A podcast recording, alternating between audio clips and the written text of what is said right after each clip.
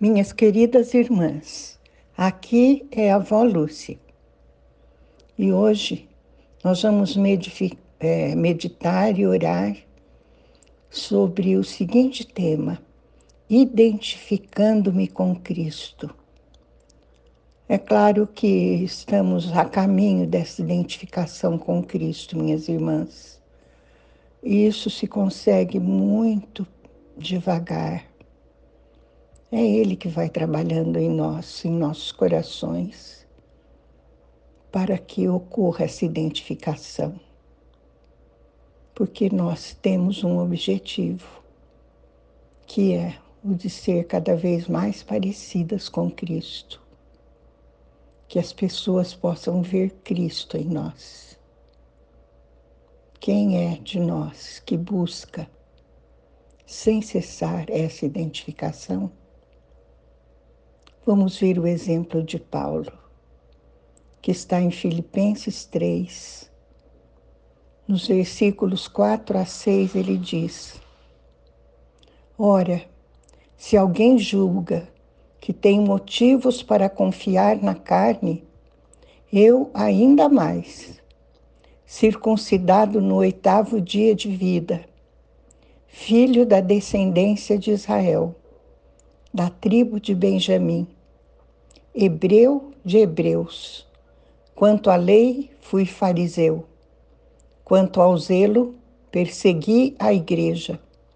Quanto à justiça que há na lei, irrepreensível. Meu Deus, esta é a tua palavra. Que ela possa tocar nos nossos corações e que haja um paralelo, Senhor, entre a experiência de Paulo e a nossa isto é o que te pedimos em nome de Jesus. Amém. Vejam, minhas irmãs, Paulo era um judeu, um judeu de raiz. Ele pertencia à tribo de Benjamim. Ele era hebreu, filho de hebreus, fariseu, perseguidor da igreja, e ele procurava obedecer aos mandamentos da lei que são de uma quantidade enorme, como está escrito nos livros de Deuteronômio e Números, né?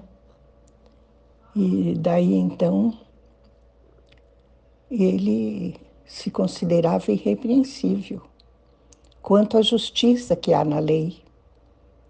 Mas a lei, não, os mandamentos antigos, aqueles que foram dados quando Jesus ainda não tinha morrido por nós, esse, aqueles mandamentos só mostravam qual era o pecado das pessoas. Eles não tinham força para nos tornar perfeitos, como hoje nós temos, tendo a habitação do Espírito em nós. Em Filipenses 3:7, Paulo diz: Todavia, o que para mim era lucro, passei a considerar como prejuízo por causa de Cristo. Um dia, Paulo teve uma conversão fulminante. Ele estava indo para Damasco prender cristãos, colocá-los na cadeia. E no caminho para Damasco, Jesus falou com ele.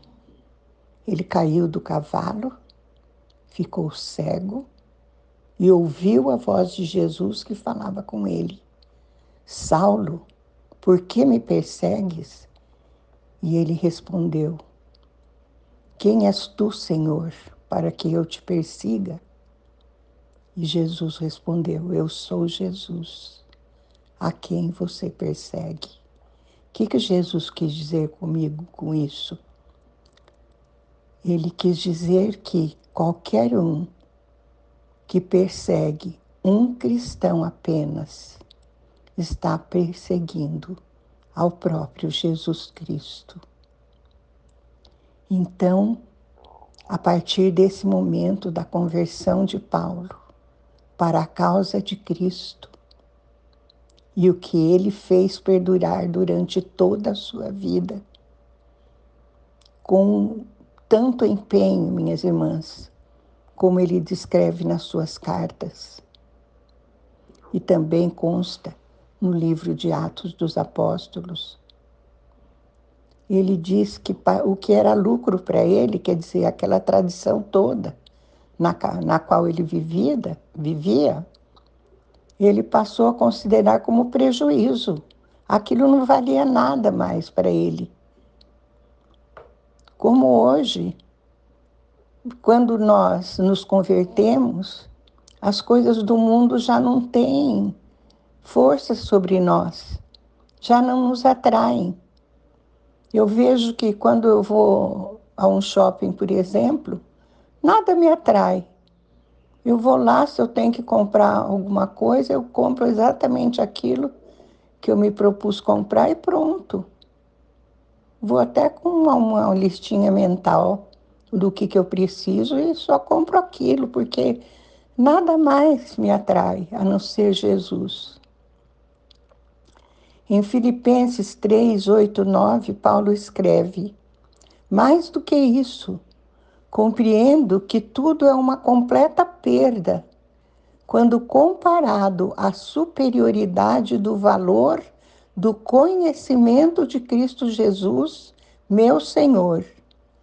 Por quem decidi perder todos esses valores, os quais considero como esterco, a fim de ganhar Cristo e ser encontrado nele, não tendo por minha a justiça que procede da lei, mas sim a que é outorgada por Deus mediante a fé.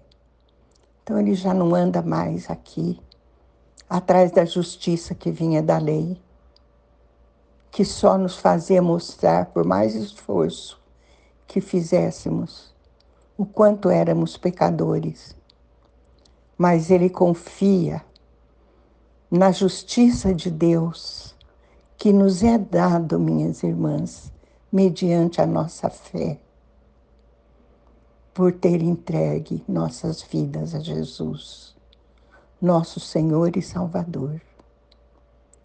Paulo diz em Filipenses 3, 10 e 11: para conhecer Cristo e o poder da Sua ressurreição e a participação nos seus sofrimentos, identificando-me com ele na sua morte, com o propósito de, seja como for a ressurreição dentre os mortos, nela estar presente.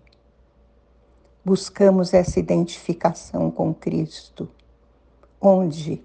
Na sua morte no momento em que decidimos entregar o nosso eu nas mãos de Jesus e deixar que Ele cumpra em nós os seus desígnios, o seu propósito maravilhoso de vida, então estamos realmente querendo conhecer a Cristo, querendo conhecer o poder da Sua ressurreição. Não importam mais os sofrimentos pelos quais temos que passar, porque isso é a prova da identificação com Ele na Sua morte, para que um dia possamos ressuscitar dentre os mortos, como Ele nos prometeu. Amém? Vamos orar. Senhor, ajuda-nos nessa busca de identificarmos-nos com Cristo. Ajuda-nos, Senhor, nessa busca de conhecer a Cristo.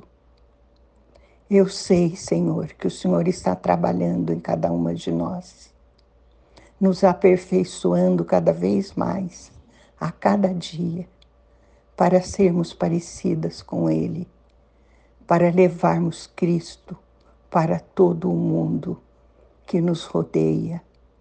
Meu Deus, nós te pedimos que isso é o nosso anelo, essa identificação com Cristo. E te pedimos em nome dele mesmo, de Jesus. Amém.